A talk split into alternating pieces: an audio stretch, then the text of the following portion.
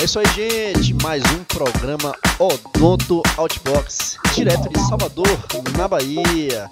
A gente aqui que faz esse programa maravilhoso, com energia maravilhosa de vocês. Oh, redundância, hein, Mário? Estamos aqui é, numa segunda-feira com muita energia para estar falando para todos os colegas acadêmicos os recém-formados, os profissionais que nos acompanham há um pouquinho mais de dois anos, para você que está em Salvador, que está na Bahia, que está no Brasil e que está em todo lugar do mundo, não é isso aí, Mário? Nós boa somos a Odontab Rádio, a rádio da odontologia. Boa noite, Mário. Boa noite, boa noite a todos os nossos ouvintes que estão agora conectados ao vivo na rádio da odontologia, a Odontab Rádio, no programa de entrevistas, o programa Odonto Outbox, aquele programa que pensa fora da caixa e hoje vamos entrevistar o Dr. Vitor Clavígio, ele que é especialista, mestre e doutor em dentística restauradora pela Unesp de Araraquara, professor visitante Advanced Operative Dentistry US, US Los Angeles. Dr. Vitor, seja muito bem-vindo ao programa Odonto Outbox. Olá, boa noite a todos. É um prazer estar aqui com vocês. Muito obrigado pelo convite e espero poder colaborar, ajudar, motivar ou simplesmente compartilhar um pouco da minha história, do, da, do que eu hoje venho pensando, fazendo com a odontologia. Obrigado por essa oportunidade, meus amigos. Doutor Vitor, a gente geralmente começa a entrevista querendo saber um pouco do entrevistado, como é que ele seguiu essa linda profissão. Então a gente queria saber falar para os nossos ouvintes como é que surgiu o seu interesse em fazer odontologia. Teve alguma influência na sua família? Bom, uh, meu pai é dentista há mais de 45 anos, né? Então eu cresci nesse meio, eu cresci brincando dentro de um consultório e eu tive muita influência direta ou indiretamente através do meu pai. Eu venho, meu pai é dentista, meu tio é dentista, minha tia é dentista. Então, não não tive outro caminho a não ser assim escolher odontologia, né? Não fui forçado, porém, talvez na, numa época de decisão do, do vestibular, eu mantive minha zona de conforto e resolvi escolher odontologia porque não, não tinha outro exemplo de profissão na família a não ser odontologia. E fez a escolha certa, né, Márcio? A odontologia agradece. A gente que acompanha, Alô? admira o seu trabalho.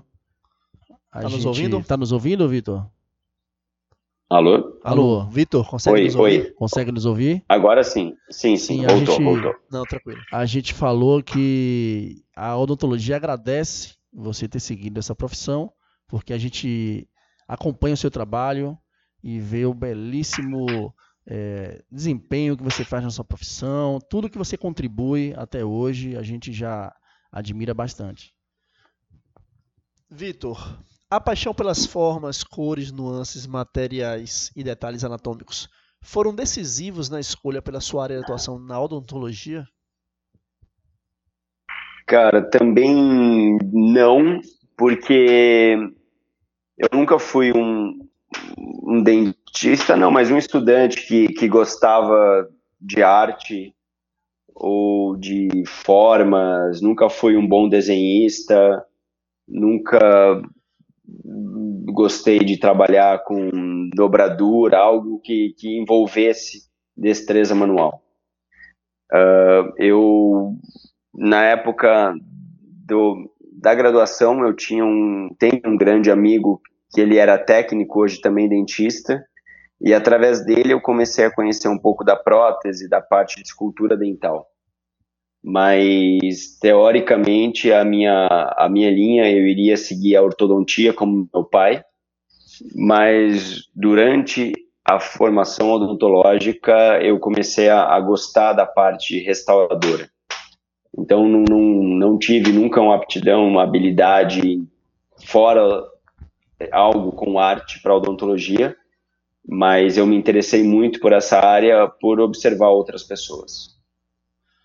Interessante que muitos colegas, é, a gente ouve relatos aqui na Odontobi Rádio e fora daqui, colegas que têm aptidão, né, tanto para pintura como para coisas manuais, né, colegas que têm um olhar clínico é, para é, coisas é, minuciosas, né, que, que você apura realmente a visão.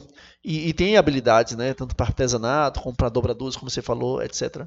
Mas também tem ouvimos relatos de colegas que não têm, né, interessante, mas que no desempenho da função, né, enquanto dentista e com a técnica, né, a, com o, a, a técnica aprimorada e, e toda o, o, desempenho ao longo da trajetória profissional, que consegue desempenhar perfeitamente, né, isso, mano? E isso é a prova viva de que a persistência e a dedicação, ela supera muitas vezes o dom natural.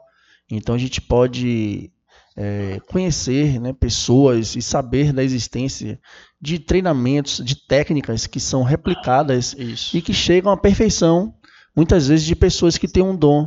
Claro que quem nasce com um dom, com uma certa habilidade, é muito mais fácil o caminho.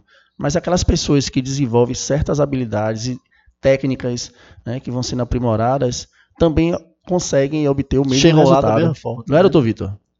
concordo, cara. Ontem, ontem não, sábado, eu estava voltando de um congresso junto com um dentista também aqui de Indaiatuba, que chama Renato, Renato Mioto.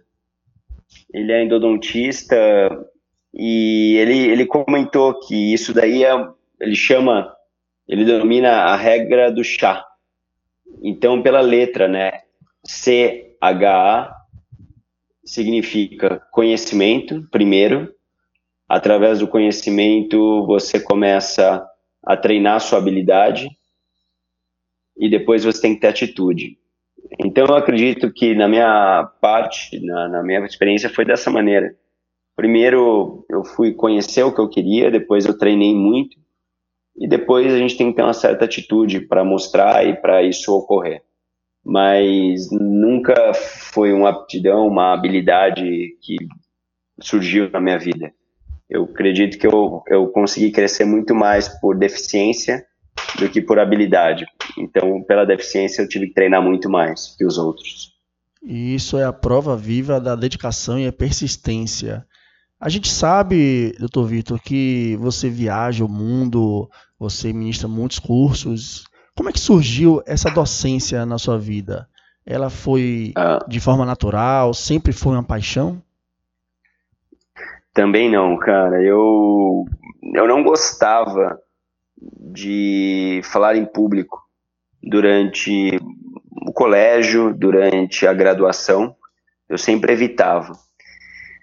Quando eu fui fazer especialidade, eu já me dedicava muito na parte restauradora. Alguns colegas deram uma sugestão de eu prestar um mestrado acadêmico na Unesp Araraquara, porque falavam que eu documentava bem, que eu tinha bons casos clínicos, né? E então eu gostei, né? Quem sempre tive hum, pessoas que eu admirava na odontologia e eu, como qualquer ídolo, você quer ser igual a essas pessoas, né? Eles eram professores, então quando falaram que eu poderia fazer um mestrado para poder se tornar um dia um professor, eu gostei do desafio. Então eu comecei a treinar também essa parte acadêmica. Não foi nada também, nunca tive habilidade nenhuma de falar em público, né? Se hoje eu tenho alguma habilidade, se surgiu algo, também foi muita dedicação. Muita dedicação para poder ensinar ou poder compartilhar o conhecimento da maneira correta. E hoje, hoje, a gente vive num mundo bem de compartilhamento, né? E acaba que. Acho que cortou um pouquinho, caiu um pouquinho também agora. É, né? Essa. É, é pode, pode estar tá acontecendo uma variação na internet. Eu falei, o que eu falei, vou repetir aqui. A gente hoje vive num mundo de compartilhamento. Né? E o conhecimento ele é compartilhado. Talvez por isso que essa, essas solicitações né, de você estar é, dando aula no Alô? início, né? Consegue me ouvir? Alô, Vitor? Alô, Vitor? Oi, consegue, agora voltou. Consegue me ouvir, né? Beleza. Sim, sim, sim. Eu falei que é, é, hoje a gente vive num mundo de compartilhamento né, de tudo, inclusive da informação. Né? Então, talvez por isso que é, tantos colegas hoje são alçados também à, à docência. Né? Muitos deles também não uhum. imaginam e acabam sendo alçados a docência e acaba que desenvolve né, esse lado também. Mas isso, isso uhum. eu acredito que seja bastante gratificante. Vitor, fale para nossos ouvintes como é o planejamento e a logística de estar presente nos grandes eventos da odontologia, na sua rotina de viagens para ministrar cursos e palestras ao redor do Brasil e do mundo, e ainda assim manter uma agenda clínica, né? Como é que você consegue isso tudo?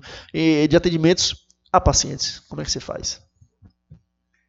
Bom, uh, essa vida não é fácil, tá? Não é legal. Talvez muitos uh, postem, né, fotos como se fosse tudo bem, bem interessante, né?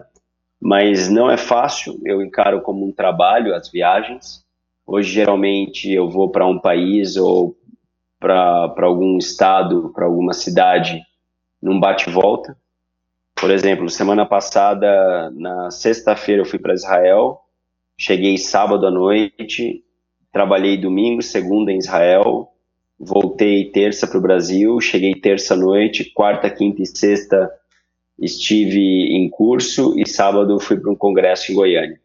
Descansei domingo com a minha família e hoje, até quarta-feira, eu estou no consultório, full time, e tenho curso quinta, sexta e sábado. Então hoje eu posso dizer para vocês que eu divido pelo menos 50% da minha rotina clínica e 50% no consultório. Mas não é fácil. Lógico que nós deixamos pacientes tristes, bravos, outros compreendem. Não é fácil você conciliar, porque muitas vezes o seu paciente ele não está, ele não, não, não liga se você está viajando ou não, ele nem sabe muitas vezes. Para ele, você não está no consultório pode ser um inconveniente. Então hoje eu tento compartilhar isso, dividir esse tempo e explicar muito bem para o paciente antes de começar um tratamento que a grande desvantagem de tratar comigo é da minha agenda ser um pouco cheia, mas não por eu ter muitos pacientes, mas sim por eu estar bem ausente do consultório. Então, isso eu tento deixar bem claro antes de começar um tratamento. Isso Não é... vendendo só que eu viajo, que eu estou em vários congressos. Tem a parte interessante, mas tem a parte ruim também. É, isso é bem compreensível porque né, são muitos compromissos, agenda cheia, também uhum. é, você viaja, leva o conhecimento além das fronteiras do nosso país também tem os seus pacientes, né? Também você faz tem a questão, família, né, mano? Tem a família, faz questão também de Sim. não fugir à rotina clínica também, que é muito importante na nossa profissão. A gente sabe que é importante a vida acadêmica, mas também aquele contato com as pessoas no consultório, é isso que faz a diferença no dia a dia de um grande profissional, né, Márcio? Com certeza, Mário. E, e, justamente, é, às vezes, Vitor, as pessoas imaginam muito é, o oba-oba, né? De viagem, de postagens, de. Mas né, realmente só quem sabe é quem está né, nesse sacrifício, na verdade, é uma doação, né? É, você está nesse ritmo é, alucinante de viagens, de, de, de, cursos, de atendimento, de, de, de palestras, tão solicitado, mas realmente é, é um, é muito é uma doação que se faz. E assim, como a Mário falou no início da, da entrevista, né? A odontologia agradece. Vitor. Não, com certeza. O seu trabalho. Isso... Pode falar, fale, fale. Não, pode, não, não. Só concluindo que, por exemplo, isso é um trabalho mesmo isso. hoje. Né? Eu tenho como duas profissões. Eu sou um professor e também sou um clínico. Então, nada, eu não faço isso de hobby, nada, isso é um trabalho. Então, tem uma, a mesma dedicação para se tornar um bom profissional, temos que ter a mesma dedicação para ser um bom professor. Então, talvez hoje o trabalho e a dedicação seja dobrada porque são duas profissões, tanto a de professor quanto a de clínico. É justamente, é, é, realmente, é, a dedicação faz toda a diferença.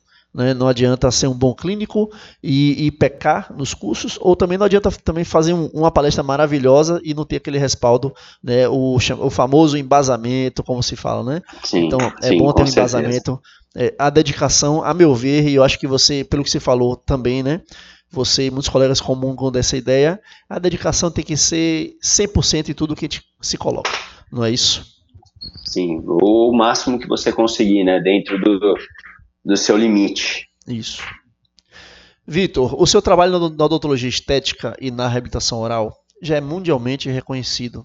Fale pra gente sobre a evolução dos materiais dentários, aprimoramento das técnicas restauradoras e a revolução com a chegada do workflow digital. Bom, o que eu posso uh, comentar com vocês, por exemplo, se nós formos conversar sobre avanço ou evolução dos materiais dentários, isso é um pouco complexo, porque uh, se a gente falar de sistema adesivo, os sistemas adesivos ainda na literatura, o padrão ouro são os adesivos mais antigos, talvez porque tenham mais estudos e pesquisas. Os adesivos novos são uma tendência. Então, por um ponto de vista, talvez, ou comercial, ou talvez de tendências, por congressos, estaremos afirmando que os materiais estão evoluindo. Mas, por um ponto de vista científico, eu não sei dizer o quanto essa evolução traz vantagens ou desvantagens a longo prazo. Então eu posso dizer que os materiais, as indústrias estão evoluindo, tornando cada vez mais os materiais com composições diferentes, talvez manobras para tornarem as técnicas mais rápidas, mas tudo que é muito rápido talvez não seja tão preciso. Então isso é complicado dizer que o que tem mais novo hoje seria o melhor material para você estar tá utilizando no seu consultório. Ou Desde seria... a resina, da, da, da, da sistema adesivo, da cerâmica. Eu acredito que hoje o que está acontecendo é muito mais você ter certeza de alguns conceitos e a partir desses conceitos você consegue utilizar alguns materiais. Mas dizer que a odontologia está ficando mais fácil pela evolução dos materiais, na minha opinião, é um pouco contraditório, porque tudo que for segui feito seguindo a literatura, nós deveríamos utilizar materiais mais, talvez, antigos. E a, tá. gente, a gente sabe que o surgimento desses sistemas adesivos e das resinas compostas fotopolimerizáveis foi uma grande revolução estética na dentística restauradora. A gente queria saber qual material ainda poderá revolucionar essa área da odontologia. O que está por vir, doutor Vitor? Tá, então, uh, eu também estava conversando recentemente com um grande professor da Unicamp, chama Marcelo Giannini. O, os adesivos, você vai acompanhando desde do, do ataque ácido de Buonocore na década de 50, as resinas, surgimento do BGMA na década de 60. Hoje tem algumas modificações, mas nós seguimos alguns protocolos há mais de 60 anos. Talvez na década de 90, início do, de 2000, surgiram os adesivos autocondicionantes, talvez chamados self-etchings, de dois frascos ou sexta geração. Poderíamos citar um nome como Clearfield, que também hoje, frente à técnica de autocondicionante, seria um padrão ouro. Mas eles são adesivos há mais de 19 anos no mercado, né?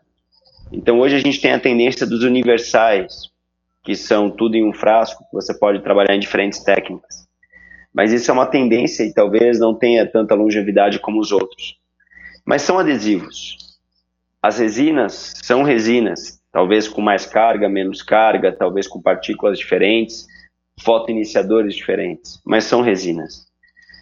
O que, na minha opinião, já vem há um tempo e talvez vá mudar um pouco, seria a adição de materiais bioativos nesses sistemas adesivos, nas resinas compostas, que seriam materiais que continuam sendo ativos, liberando alguma substância que possa melhorar o meio bucal.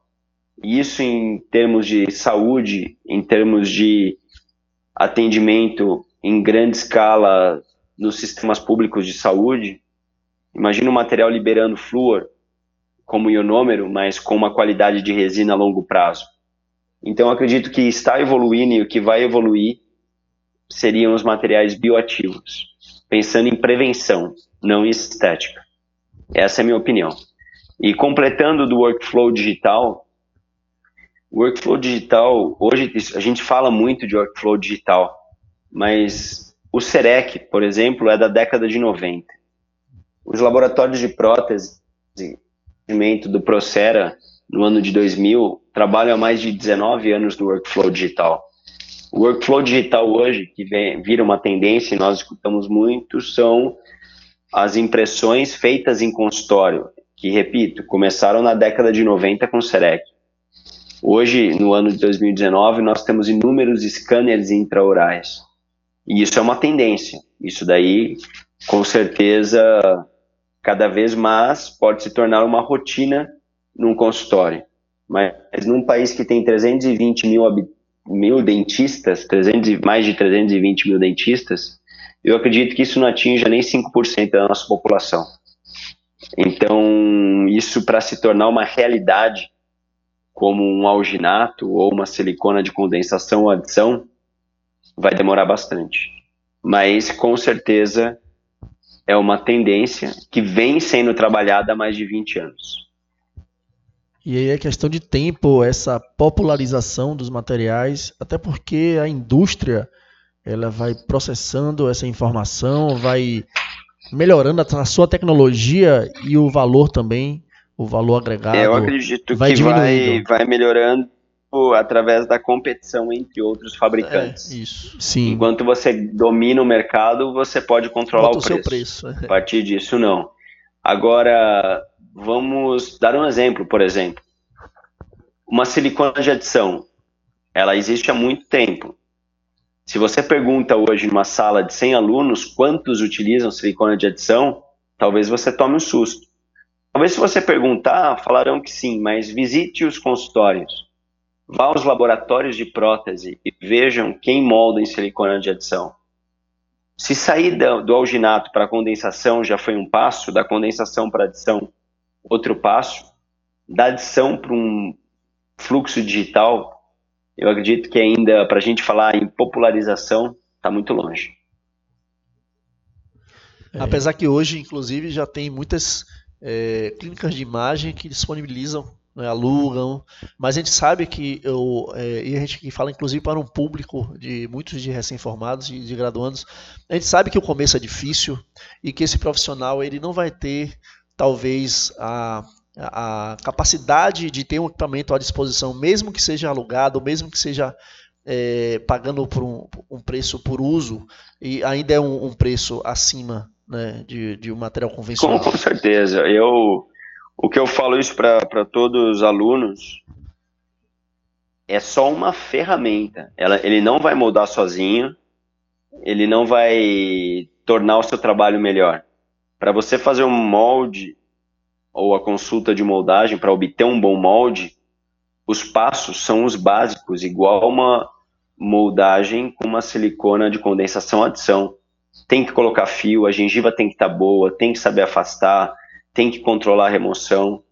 Só que ao invés de você colocar um material em contato, você vai ter um, um scanner, uma luz em contato. Então isso não te torna um dentista melhor. Na verdade, eu acho que é uma fase, você tem que dominar muito bem a técnica analógica para partir para o digital. Ou seja, primeiro tem que aprender a engatinhar, depois andar, depois correr, depois talvez você vai para um carro e começando num carro manual, depois um carro automático. Se você quer pular passo, eu não sei o quanto isso te traz de vantagens. Tá, essa seria a minha opinião. E todas as etapas, elas culminam no resultado final, que tem que ser de excelência, independente do processo de trabalho, e é esse que garante a satisfação e a experiência do nosso cliente, do nosso paciente, com, né, no nosso com trabalho. Com certeza, meu amigo isso daí, o, o, seu paciente, na verdade, ele não, não sabe muito o que você está usando, é muito mais o resultado final honesto, né? E isso eu gosto muito, talvez, uma frase bem clássica do Cortella, que é não seja medíocre, né? Faça o seu melhor com o que você tem em mãos, né? Se você só tem macarrão e tomate, você pode fazer um, uma bela massa, se você souber trabalhar com o que você tem de uma forma correta. Não adianta você ter o melhor e não saber dirigir isso, cozinhar ou preparar os ingredientes. Então hoje tem muitos valores invertidos, né? Tem muita gente falando muito mais do que faz. Então isso eu acho que para o aluno de graduação, para quem está começando, isso também eu sempre comento. Escutem os professores de graduação, respeitem os professores de graduação, aprenda a fazer o básico, aprenda a fazer uma restauração e amálgama, aprenda a esculpir, aprenda a fazer uma cavidade correta, tenha o treinamento para depois partir para algo mais avançado.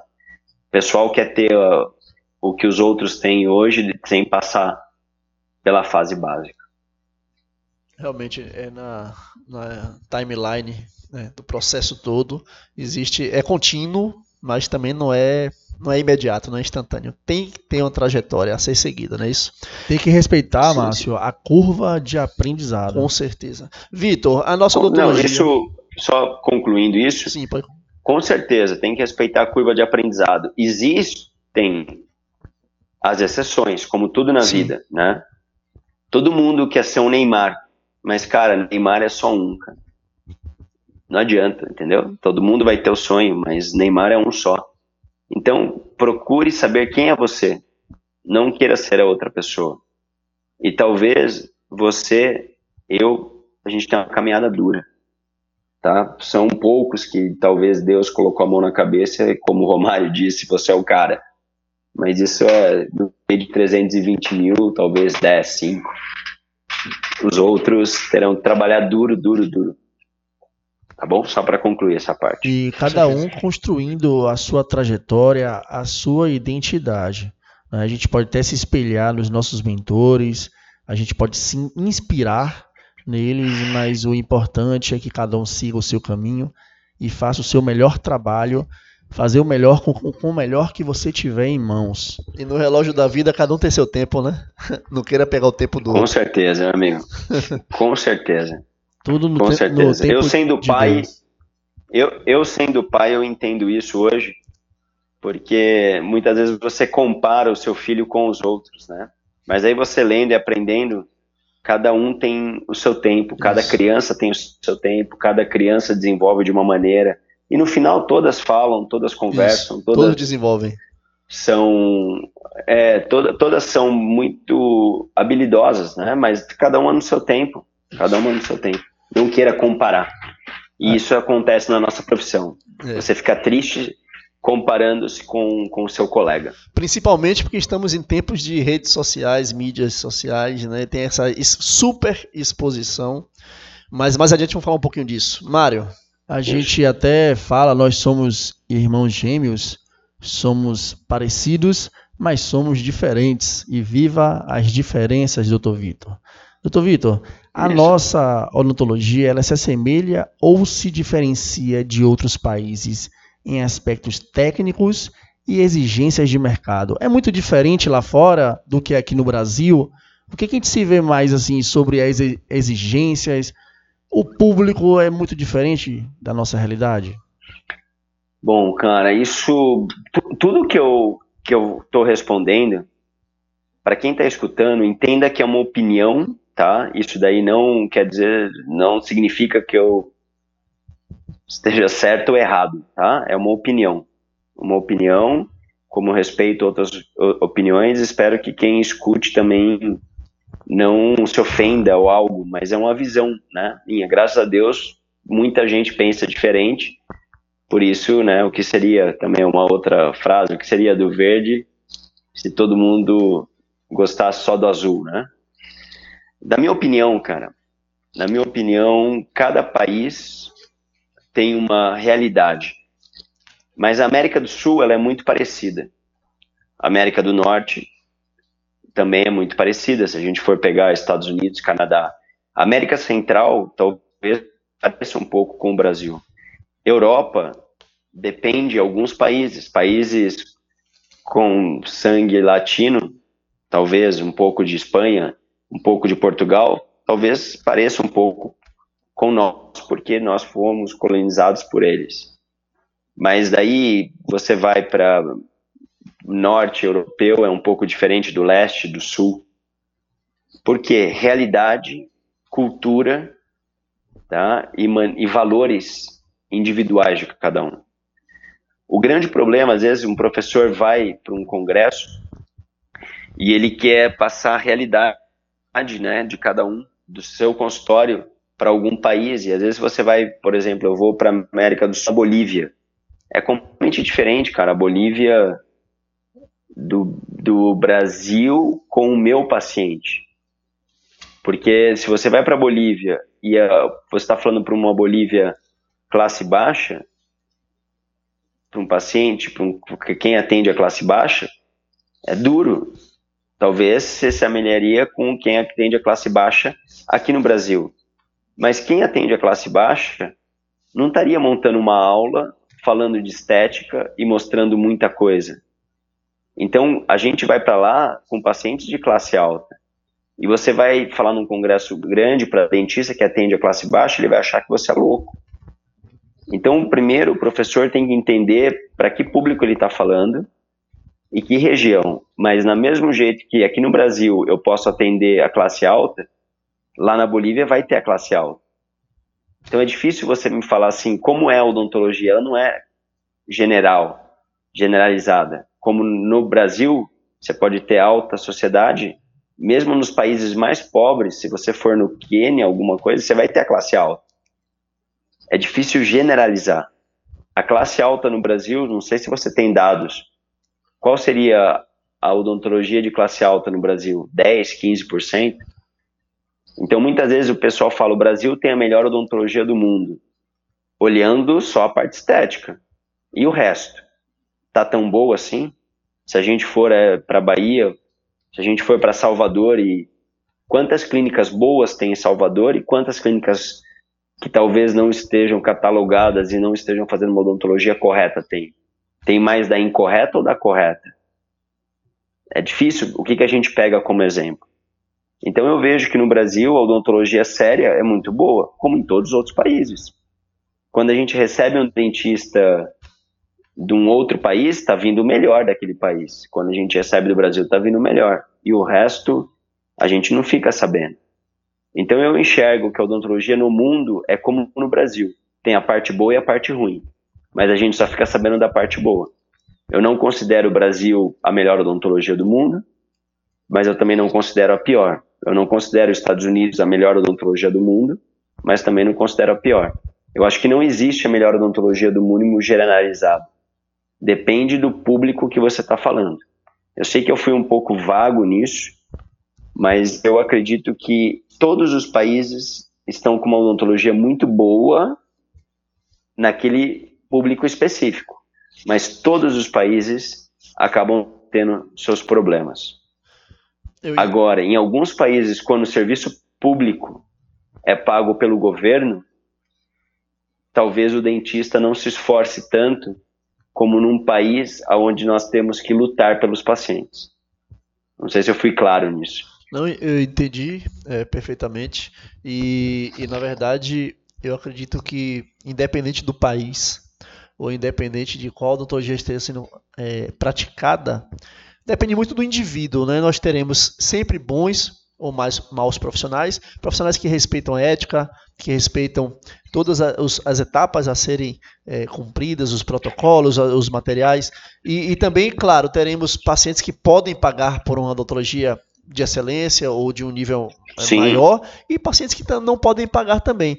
Agora, é, eu entendi perfeitamente. E isso ao redor do mundo, né? porque nós teremos como você falou, não independe do país, seja ele um país desenvolvido ou subdesenvolvido, sempre teremos as classes mais ricas, as classes que, que poderão ter acesso a, a itens é, não seja não, não sendo só itens, serviços de maior qualidade, como também acesso aos melhores profissionais, não é isso? Com certeza. Ó, um, um, um, exemplo, talvez, uh, que, que, pode, possa né, a, ajudar nisso daí. Por exemplo, muitas vezes falam assim, nos Estados Unidos, eu vejo na maioria das universidades professores de fora, né? Estrangeiros. E daí falam, não, porque os estrangeiros são melhores que os americanos. Mas você sabe que uma faculdade nos Estados Unidos, ela é paga, né? Isso. E ela pode custar por ano 80 mil, 90 mil dólares, talvez no final de cinco anos, quase 500 mil dólares, e hoje a gente estaria falando de 2 milhões. A maioria dos americanos, eles pedem financiamento do governo, do tipo um plano para pagar depois que formado. Por isso que ele não está na universidade, porque ele tem que trabalhar muito para pagar o que ele emprestou. E daí abre caminho para outros. O americano, ele não está muito na universidade porque ele tem que trabalhar para pagar a faculdade ou empréstimo. E daí abre porta para estrangeiros. E às vezes você escuta, não, que o estrangeiro é melhor. Eu não estou defendendo o americano, mas eu estou defendendo o, o como ele chega até lá. É completamente diferente, às vezes, do Brasil. No Brasil, você faz a universidade estadual, mestrado, doutorado, e muitas vezes tinha bolsa. E muitos alunos encararam isso como um emprego, continuando no mestrado, no doutorado. E daí a gente forma centenas de mestrandos e doutorandos que hoje, infelizmente, estão sem mercado. Então, acho que é, é uma maneira diferente de, de controlar toda a educação. Ali, para fazer uma especialidade ou fazer um mestrado, por ano eles têm quatro alunos, seis alunos de forma integral. Aqui nós temos especializações com 12, 20, 80, 100. Daí, falar que estamos formando profissionais bons é um pouco contraditório para quem estuda três anos de forma integral. Eu fiz mestrado e doutorado, teoricamente, de segunda a quinta integral. Hoje você vê bimestral, uma semana. Não sei se é melhor ou pior, mas é diferente a formação, com certeza. Sim.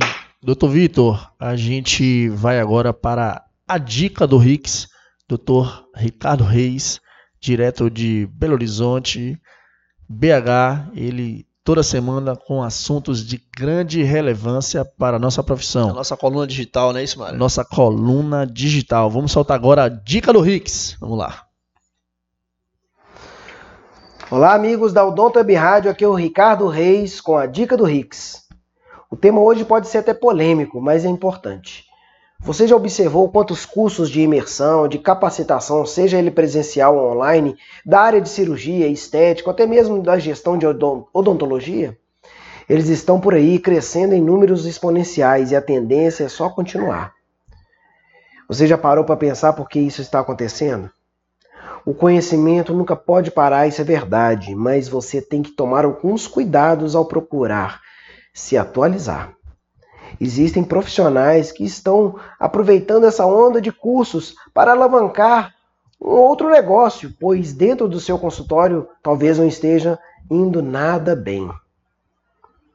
Eu conheço outros profissionais, sou amigo de vários que fazem um trabalho sério, com muita dedicação ao conhecimento clínico, teórico e que prepara realmente uma formação de qualidade baseada em evidências aos seus alunos. Talvez a situação do país, com esse número gigantesco de profissionais espalhados por aí, tenha favorecido o surgimento desses cursos. O profissional, por exemplo, se vê dentro de um consultório vazio, sem perspectiva de conseguir paciente, e vai lá e pensa: Ah, estou precisando me atualizar. Mas eu não quero ficar dois anos numa especialização, indo todo mês lá para ganhar um título de especialista. Eu quero algo rápido para que eu possa começar a colocar logo em prática em meu consultório. Este imediatismo, gente, está mudando a cara dos profissionais da odontologia que querem em dois ou três dias, fazerem um curso para procedimentos às vezes muito complexos e querer resultados satisfatórios com apenas esse pouco tempo. Sabemos que nossa profissão tem uma base prática muito forte, porém a científica tem que estar muito bem respaldada. E aos estudantes de odontologia eu digo: peço cautela, paciência e muita pesquisa, discernimento ao procurar um curso. Aos profissionais que se encontram numa situação difícil eu digo: calma. Curso bom tem valor, fuja do bom e barato. Saiba que um professor de qualidade dará valor ao conhecimento.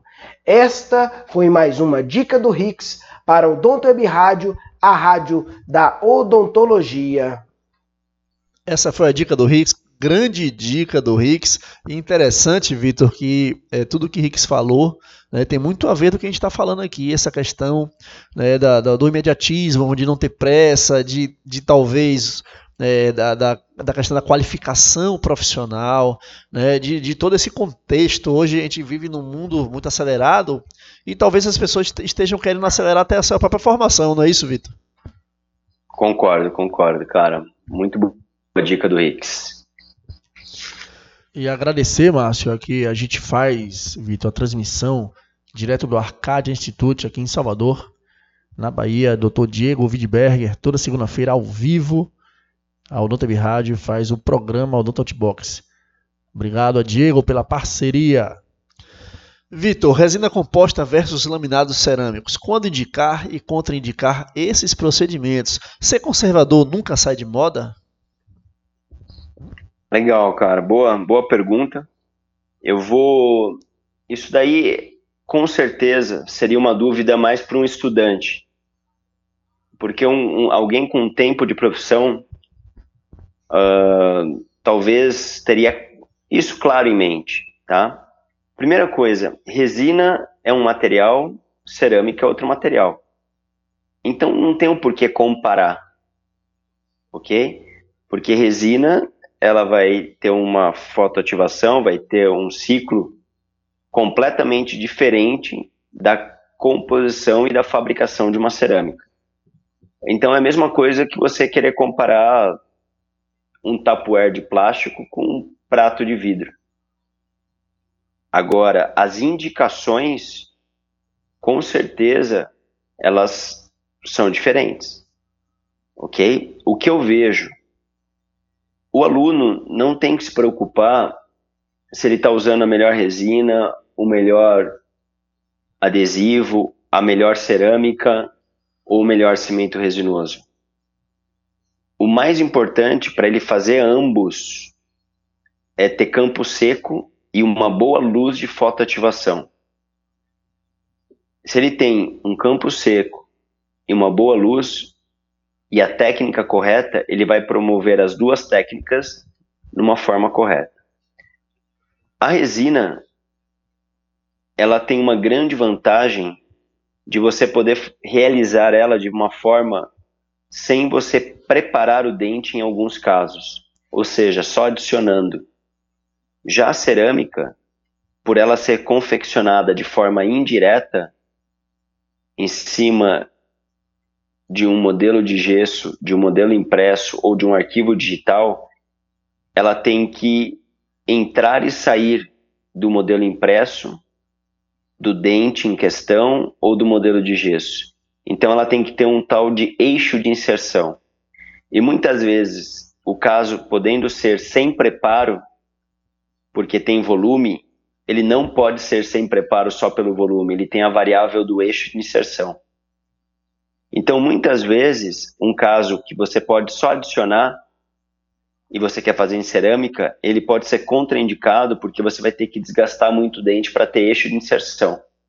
Agora, tem um caso que você fala, não, eu quero ser resina, fazer resina por ser mais conservador, mas na verdade o eixo é favorável, você poderia fazer cerâmica. Mas por que, que você vai fazer resina? Se você poderia usar uma cerâmica. Que daí o material ele é completamente diferente da resina. Eu vejo que você vai indicar e contraindicar um com algumas variáveis. Que espessura você tem, qual é seu eixo de inserção, a habilidade de cada um para confeccionar aquele material. Se você tem um bom técnico, você tem volume e um eixo de inserção favorável, e seu paciente tem dinheiro, a cerâmica pode ser mais indicada. Agora, se você mora longe do seu técnico, se o eixo de inserção não é favorável, se o paciente talvez não tenha tanta condição, você pode fazer a resina, que vai ser mais indicada do que a cerâmica. Agora, ficar pontuando um ou outro, a primeira variável, ambos são operadores dependentes. Na resina, um operador dependente é só você. Na cerâmica, é você e seu técnico. Então, depende do seu time, depende do dente que você vai estar trabalhando.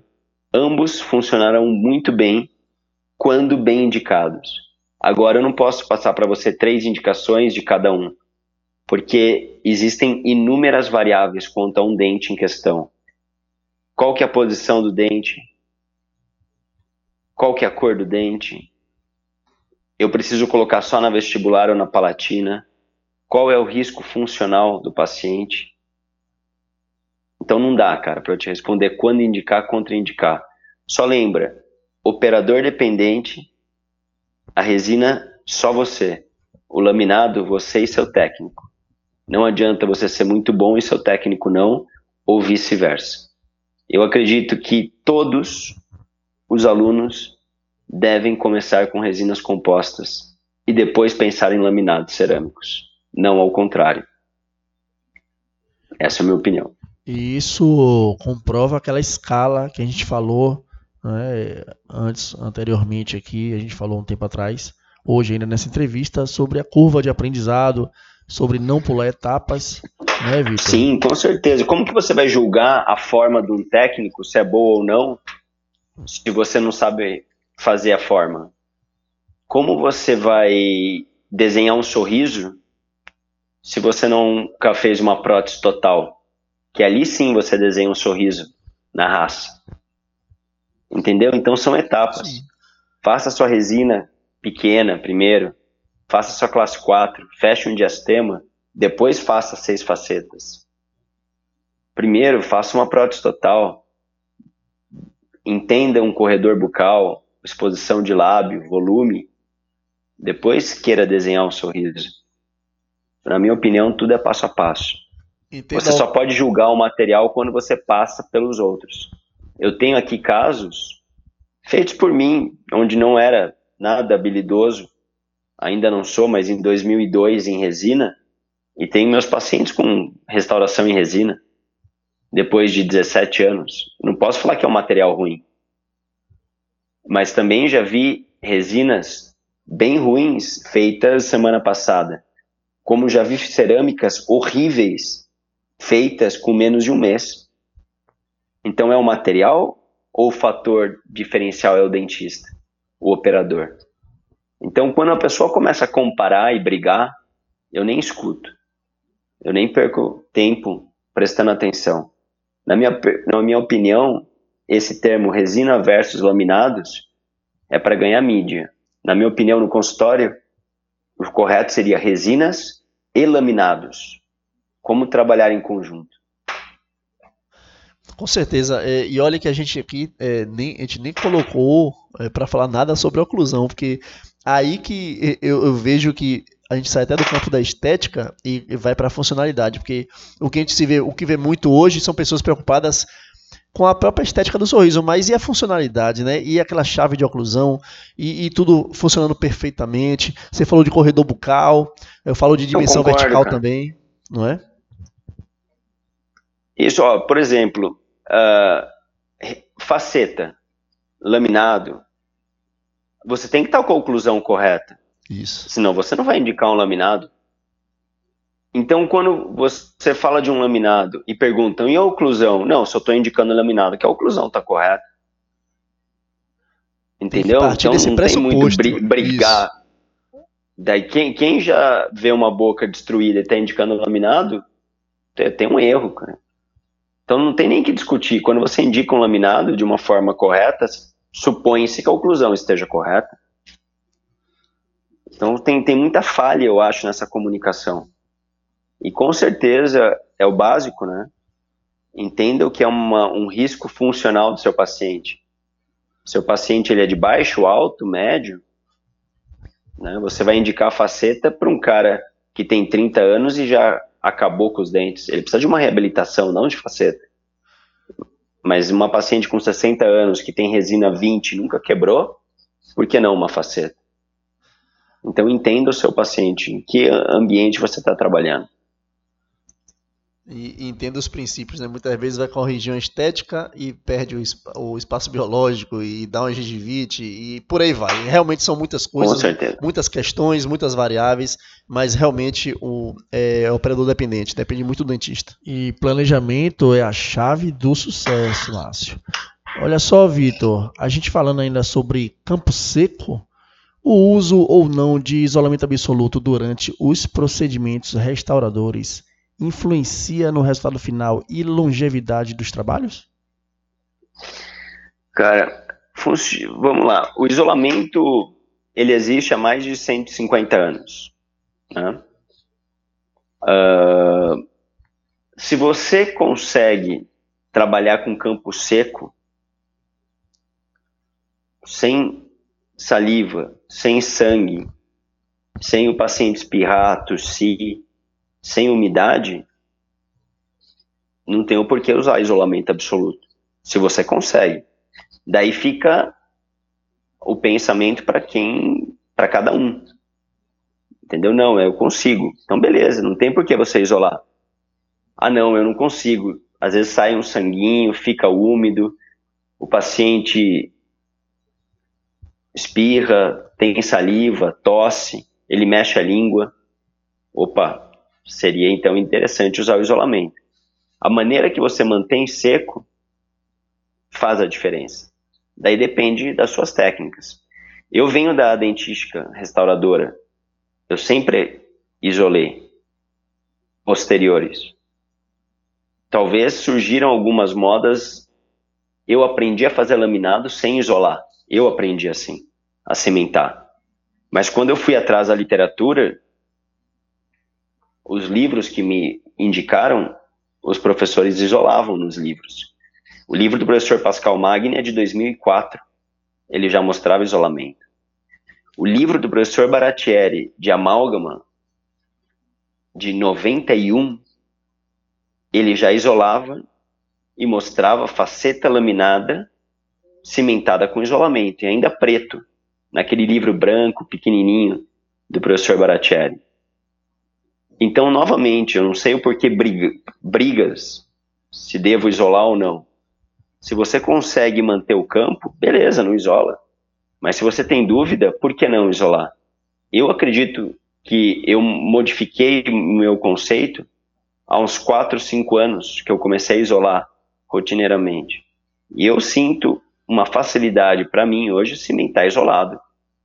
Mas os 12 anos que eu não isolei, eu tentei trabalhar da melhor maneira. Tive problemas, não consegui sempre trabalhar no campo seco, mas em algumas situações sim.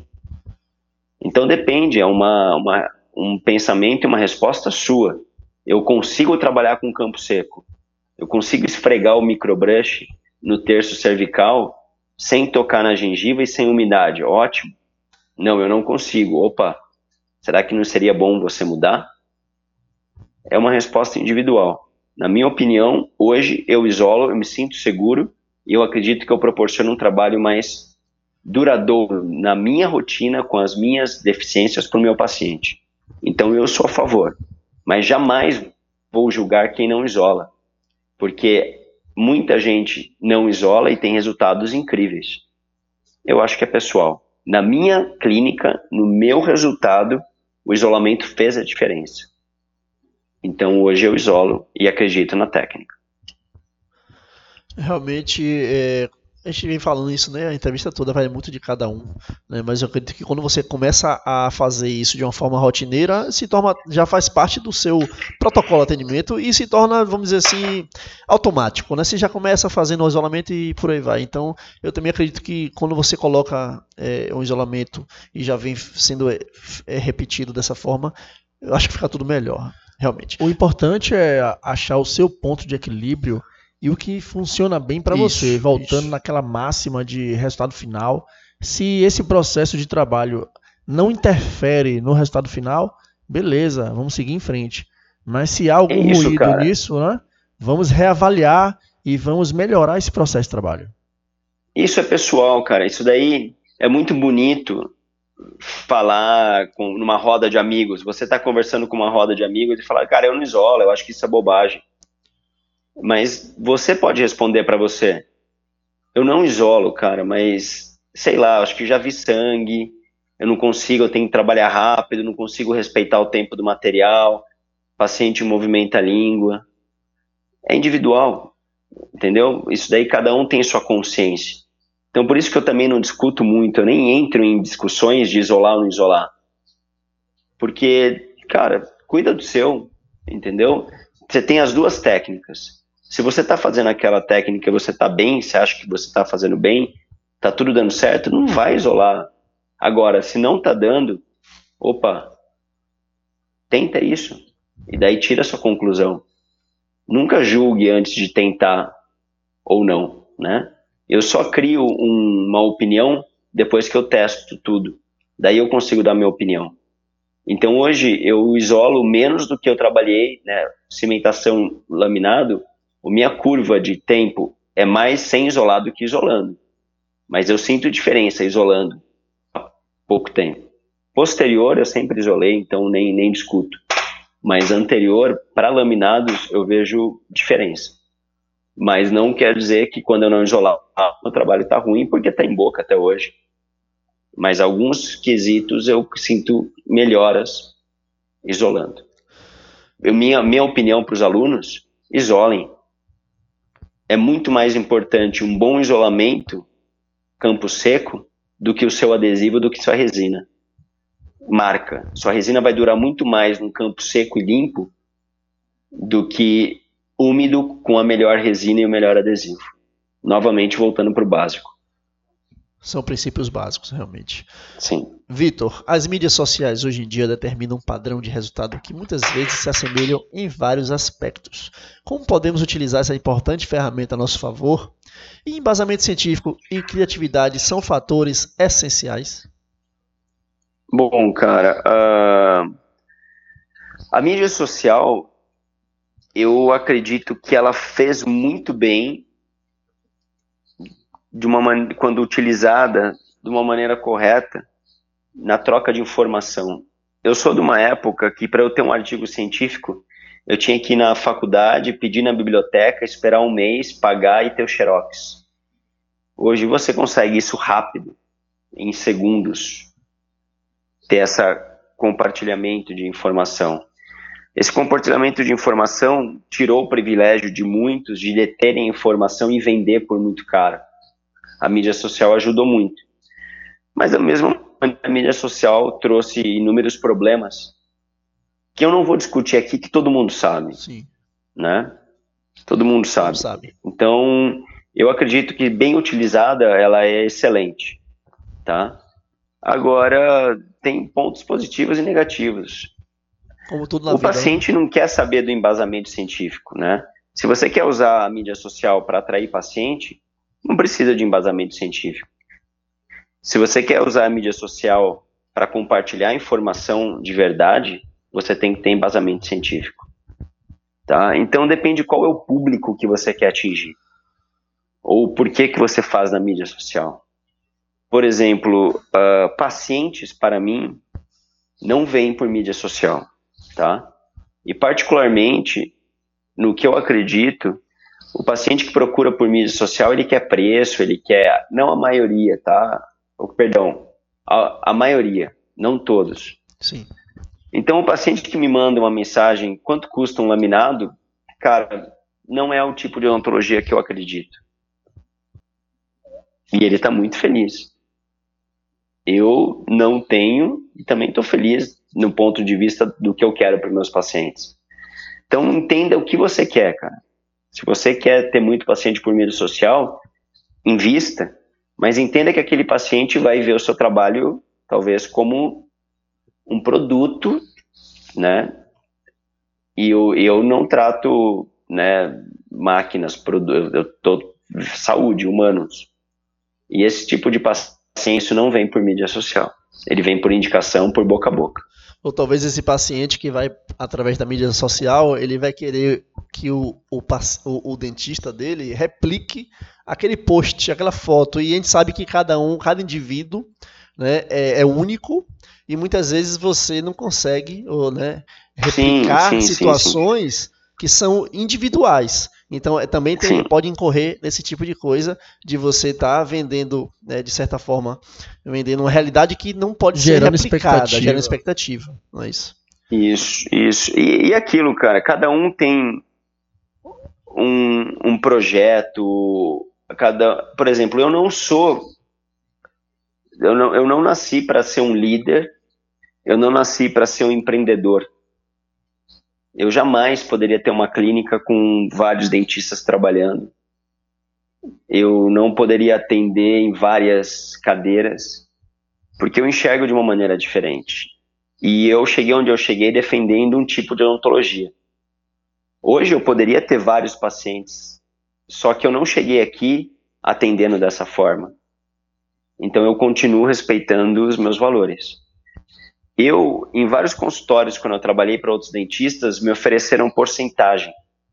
Eu nunca aceitei, porque eu sabia que a partir do momento que eu aceitasse uma porcentagem, chegaria num momento de um trabalho e para mim ia estar tá mais ou menos, mas eu ia finalizar, porque eu ia cumprir aquela porcentagem. Eu sempre trabalhei por um fixo. Se eu fizesse 10 ou 20, daria o mesmo. Então eu conseguiria manter minha qualidade. Mas, cara, isso é a minha visão, eu posso estar completamente errado, mas é o que eu acredito e o que eu defendo. Então, a mídia social, no que eu defendo, para o meu tipo de paciente, para o tipo de ontologia que eu acredito, não funciona. Eu jamais iria no médico porque ele tem posts, ele tem seguidores. Eu iria sabendo da conduta dele. Eu não uso a mídia para pacientes, então eu posso estar errado, posso estar perdendo paciente, mas não é o que eu acredito. Eu atendo algumas pessoas famosas, tanto na mídia, globais, como chamam, mas ninguém sabe, porque eu não, não uso a mídia e nem eles querem que use a mídia. Se eles estão pagando é para ter essa privacidade mesmo. E a gente observa que, como você falou sobre alguns pacientes que vão através da mídia social, né, de não, não aquela indicação boca a boca, não conhecendo o trabalho em si, mas porque ouviu falar. Esse tipo de paciente é muito difícil ser fidelizado. Ou seja, ele troca de profissional numa grande facilidade. E sim, falando, sim. falando também, Vitor, sobre o que a gente busca na vida, é importante a gente conhecer o nosso propósito. Porque através do nosso propósito é quando a gente consegue realizar nossos sonhos, né? conquistar a nossa tão sonhada trajetória profissional com lisura e também com, com um brilho que a gente almeja sempre, porque é muita dedicação, é muito estudo. E a gente Concordo. e a gente a gente espera que os nossos ouvintes, que são na sua grande maioria graduandos e recém-formados, eles se inspirem eh, nas suas palavras, como opinião própria, não é? Não que você é o dono da verdade, nem eu, nem Márcio, mas temos um pouco mais de experiência para passar para o público de que cada um tem a sua forma de trabalho, que cada um conhece a sua realidade profissional e o importante na vida é saber o que a gente está em busca, né? Importante é ser feliz e fazer também os nossos pacientes felizes. Inclusive, Com certeza, cara. Inclusive, nós temos uma palestra de mídias digitais, sociais, né, e a gente vai começar a sair da Bahia agora com essa palestra. E a gente pondera muito nessa palestra, justamente sobre o lado positivo e também o negativo das mídias digitais, né, sociais. Porque o que acontece? É, tudo na vida tem um lado positivo e o um lado negativo. E nessa palestra a gente pondera Sim. realmente o que, que a gente pode tirar de proveito. E em nenhum momento a gente ensina, na verdade, como você vai ter o seu paciente através da internet, porque eu e Mário acreditamos que isso vai depende muito mais da sua qualificação do que usar como marketing digital, entendeu? Na verdade, é uma opinião nós dois. Tanto é que na palestra a gente não Concordo, coloca dessa cara. forma. E eu acho que o caminho é esse, Vitor. Eu acho que você tudo que você falou aí foi muito pertinente, né? E concordo bastante com você nesse sentido. E eu acho que não há melhor caminho do que o estudo, do que o embasamento científico, do que a qualificação profissional. Não existe outro caminho e não há atalho para isso. Concordo, cara. Eu, eu, eu é isso. O, o, paciente, o, a, o dentista, ele tem que ter o Instagram, ele tem que ter o, o Facebook, porque o paciente, depois que ele é, ele, você foi indicado, ele com certeza ele vai olhar a sua mídia social. Então, os meus pacientes não vêm por mídias sociais, mas eles olham minhas mídias sociais. Isso. Entendeu? E a partir do que eles olham, daí que eles falam: Ah, eu vi que você viaja bastante, eu vi que você deu aula ali. Então eu uso ela como um plus ao meu favor. Mas eu não procuro, eu não tento buscar os pacientes pelas mídias. Mas a mídia me auxilia como um plus quando eles me encontram. Então eu acho que o estudante, tudo, ele tem que ter a mídia. Mas a maneira que ele vai usar agora é dele. Se vai ser como um plus para atrair o estudante recém-formado, cara, não tem segredo, entendeu? Qual que é o segredo? Estudar, trabalhar pra caramba, ralar muito, muito. Hoje eu vi um outro post que até minha mãe depois postou, é, compartilhou de uma amiga minha. Hoje a juventude ela defende que tem que limpar o lixo na praia, vai um monte de coisa, mas não arruma cama em casa, entendeu? Verdade. Defende um monte de coisa, mas em casa não faz nada daquilo. Eles querem mostrar muito mais do que eles acham. E quem está começando, cara, não tem segredo. Vai ter que trabalhar, vai ter que passar a noite trabalhando, vai ter que se virar, vai repetir trabalho, vai ficar pendurado para pagar dental. E tudo isso com o tempo vai melhorando. Vai ter tá? Outros podem ter uma sorte de repente, mas é um. Você quer arriscar e ser frustrado ou você quer o caminho mais lento, mais difícil, porém o que vai dar certo, que é degrau por degrau. Com certeza, belas palavras. Vitor, conte para nossos ouvintes seus projetos futuros, cursos em andamento e o que podemos esperar de novidades ainda para 2019, Dr. Vitor Clavijo.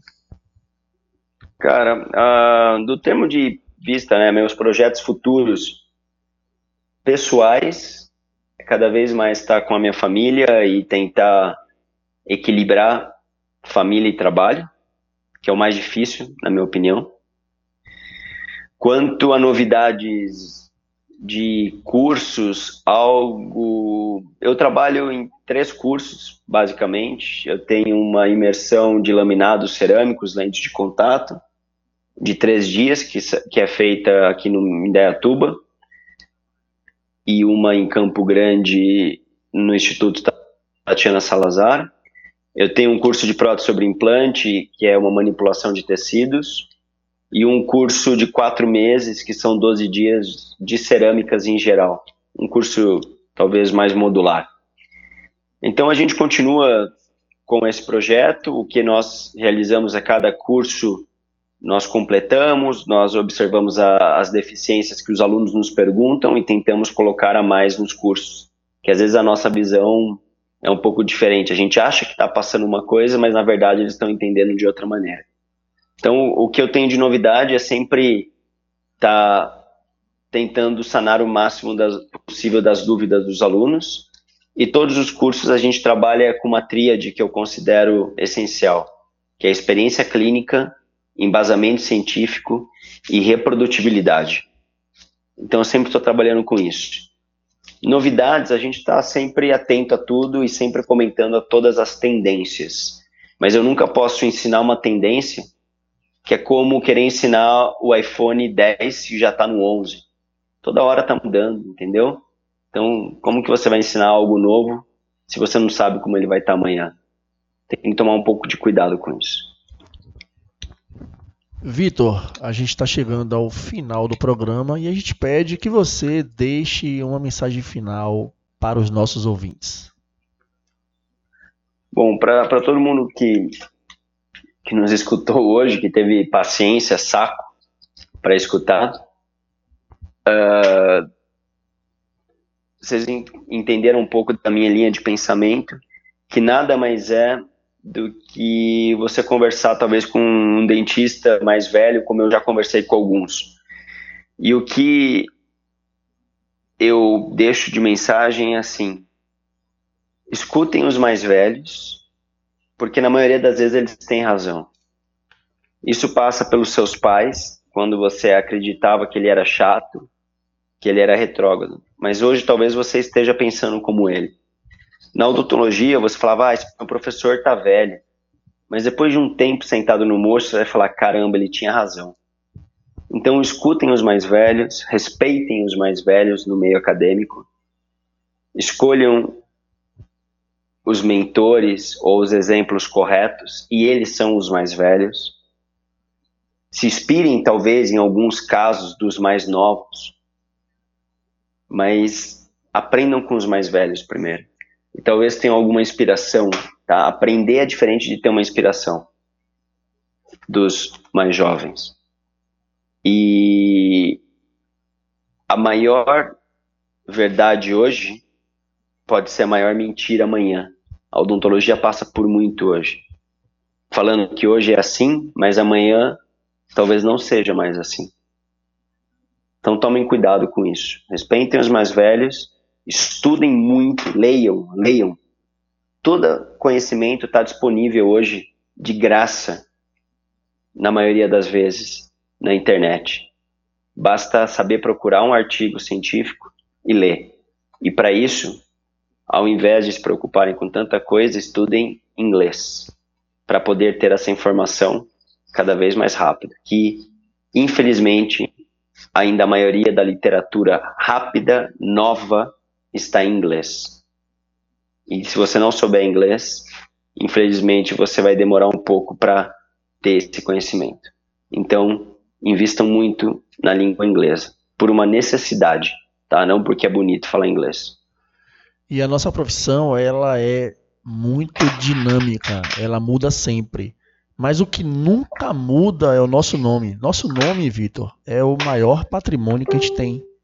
E é isso que a gente isso deve aí. levar à frente. O nome, esse, esse sim é o seu patrimônio e sempre vai andar com você. Doutor Vitor, esse foi um programa Odonto Outbox, mais um programa de entrevistas da Rádio da Odontologia, Odonto Rádio. E a gente agradece a sua disponibilidade e a sua generosidade de estar hoje, dia 16 de setembro de 2019, ao vivo. A gente está aqui direto de Salvador, na Bahia, para o Brasil e para o mundo. A gente queria agradecer. Foi um momento muito especial. Mais uma vez aprendemos muito com você, como você pensa, como você trabalha e a nossa admiração pelo seu trabalho só cresce. Muito obrigado, obrigado mesmo pelo convite, espero ter ajudado e nos vemos em algum congresso por aí e desejo uma boa noite para todos. Com certeza nos veremos em muitos eventos. Gente, é isso aí. Esse foi o programa Odontology Box da Odonteb Rádio, a rádio da odontologia. Fiquem com Deus e até a próxima. Tchau, tchau. Tchau.